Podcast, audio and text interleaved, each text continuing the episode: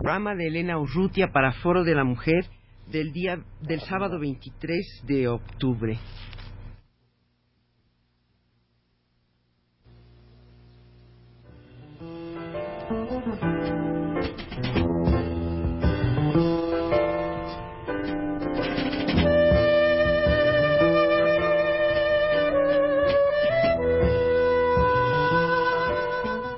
Foro de la Mujer.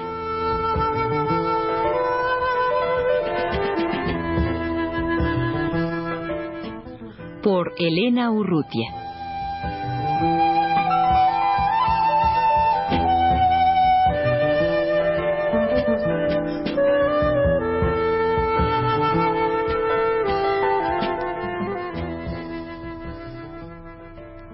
La mujer en la vida argentina.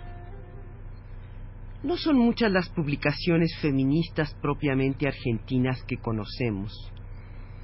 Las mujeres dicen basta, que publicó textos de Isabel Arguía, Mirta Eno y Peggy Morton, bajo el sello del grupo Nueva Mujer, ha sido tal vez la más importante. Y está la revista Persona, que ha tenido tres épocas.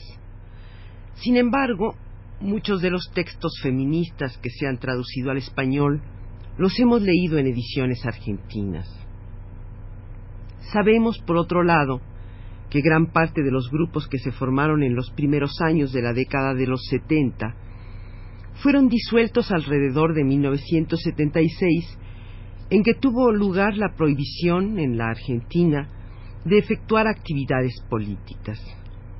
Hacia fines de esa misma década, muchos de esos grupos feministas volverían a retomar sus actividades y se crearían otros nuevos.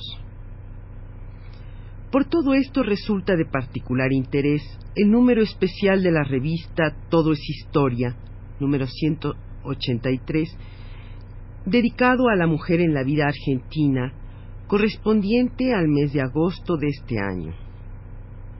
Su director, Félix Luna, encargó a varias mujeres textos dedicados a la mujer argentina, a su historia generalmente olvidada, a sus luchas, a los prejuicios que marcan su papel en la sociedad, a su actuación en la política, la educación, la cultura, etc., como un homenaje, dice, a las mujeres de este país y una llamada de atención a la luz del pasado histórico sobre las condiciones en que vive y actúa en el presente.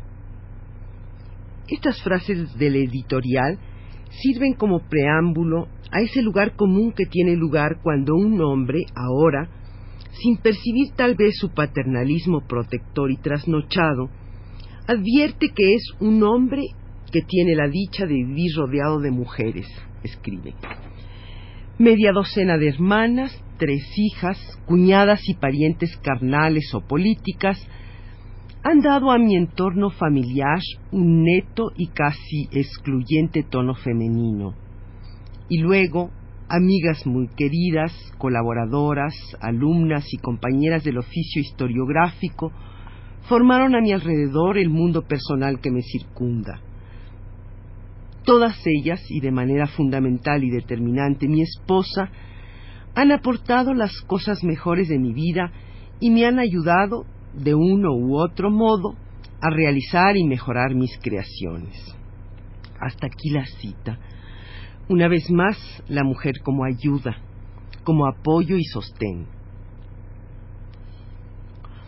Una hubiera deseado conocer a través de la revista la situación actual de la mujer argentina y antes o después su historia. Pero parece perfectamente lógico y consecuente con el estado de cosas que impera en la Argentina que aquella haya sido escamoteada y sea de esta de la que se trate. Ni de pasada se menciona, por ejemplo, el hecho singular y valiente de las madres de Plaza de Mayo. Solo en el artículo de Inés Cano, en que se ocupa de el movimiento feminista argentino en la década del 70, aparece en algunos momentos una referencia a la situación actual, cuando la UFA, Unión Feminista Argentina, habla de un proyecto que quedara inconcluso, entre otras cosas por la situación del país. En 1976, la imposición del estado de sitio y la peligrosidad que entrañaba cualquier transgresión condicionó la decisión de UFA de cesar las actividades hasta tanto las condiciones resultaran más favorables. En otro momento, se dice de la revista Persona que apareció en 1974 y luego de tirar diez números quedó interrumpida por razones políticas. Luego de una segunda etapa, cubierta por cuatro números, queda de nuevo suspendida en 1976, en que tuvo lugar la prohibición de efectuar actividades políticas. En otro lugar, la Unión de Mujeres Socialistas, a la cabeza de sus denuncias y sus reclamos, señala las mujeres socialistas reclamamos el retorno al Estado de Derecho en la Argentina. Por último, la UFA, a manera de conclusión en su presentación del grupo, apunta que, en la medida en que Argentina reanude el quehacer político y deje lugar a un régimen pluralista, el feminismo cobrará cada día más vuelo. Y la autora del artículo, también a manera de conclusión del mismo, menciona las vicisitudes vividas por el país en la década de los 70 no permiten una evolución lineal, constante y serena de sus reivindicaciones, las del feminismo argentino. Una vez claro el que la revista Todo es Historia, dedicada a la mujer en la Argentina, no se ocupa de la situación actual de la mujer en ese país, fuera de las breves menciones que he señalado, y sí de la mujer en la historia, como parte de esta, de un pasado ya remoto, tiene cabida una breve entrevista homenaje a la extraordinaria Alicia Moró de Justo, nacida en 1885 y que lúcida todavía ahora a los 97 años, refiere cómo comprobó durante la práctica en el Hospital de Clínicas que muchas enfermedades tenían su origen en la miseria que sufrían los trabajadores, condenados por un régimen social injusto. Comprendió que era necesario atacar la desnutrición, la tuberculosis, el alcoholismo y la sífilis en su origen social egresada con diploma de, honor de la Facultad de Ciencias Médicas de Buenos Aires en 1914, advierte que el capitalismo era para las clases desposeídas un sistema de despojo y sufrimiento, que había que combatirlo luchando por una nueva forma de vida donde el hombre no fuera lobo del hombre. Para María del Carmen Feijó, Varios son los ausentes en la historiografía oficial. Básicamente el conjunto de sectores populares, rurales y urbanos, casi inexistentes en la historiografía de un país constituido a partir de un importante aporte migratorio extranjero, obviamente de trabajadores. También la ausencia de las poblaciones indígenas y la sospechosa desaparición de la población negra de Buenos Aires y por supuesto la omisión de la mujer.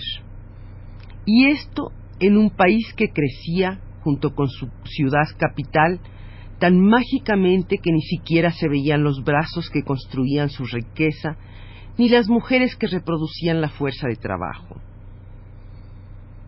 Señalaba más arriba que este número de todo es historia no se ocupa de la situación actual de la mujer a pesar del ensayo La mujer y el prejuicio de Eva Gilbert, que refiere concretamente a la mujer de la década del 70 al 80.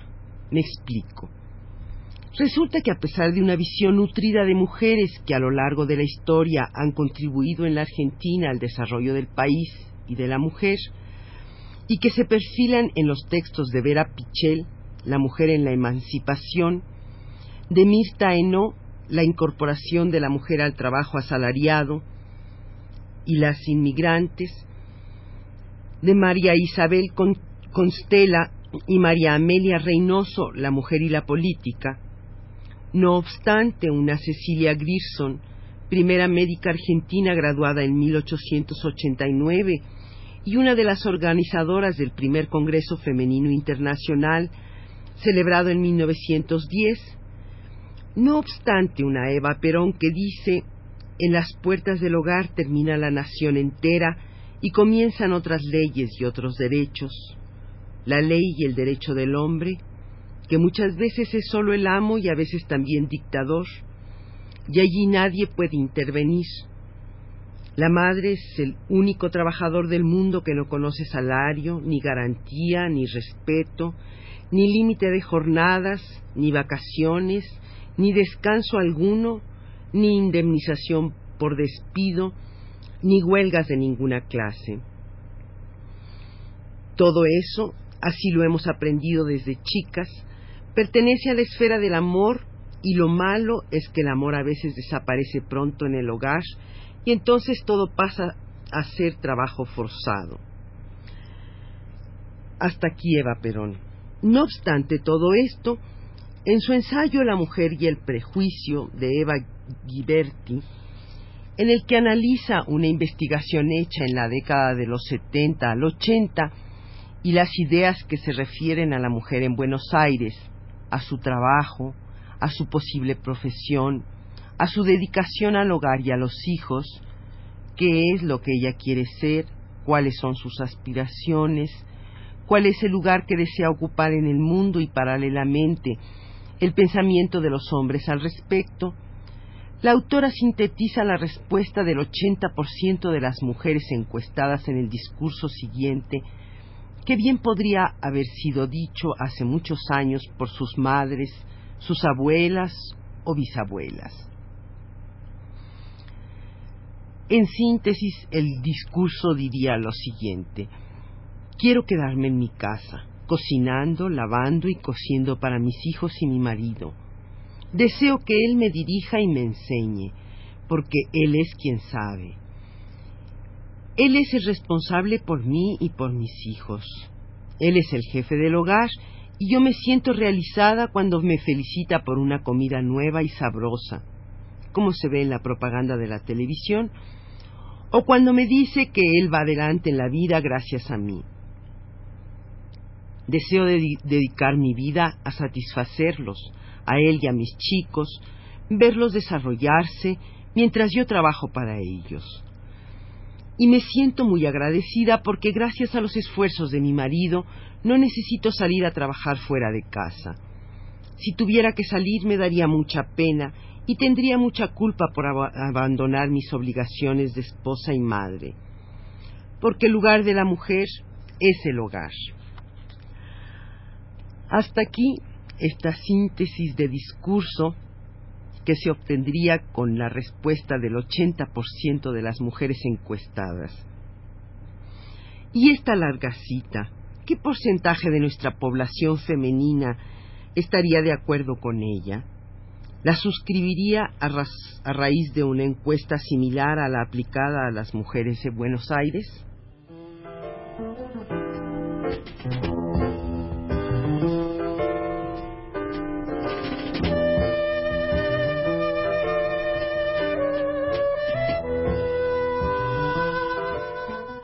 Foro de la Mujer.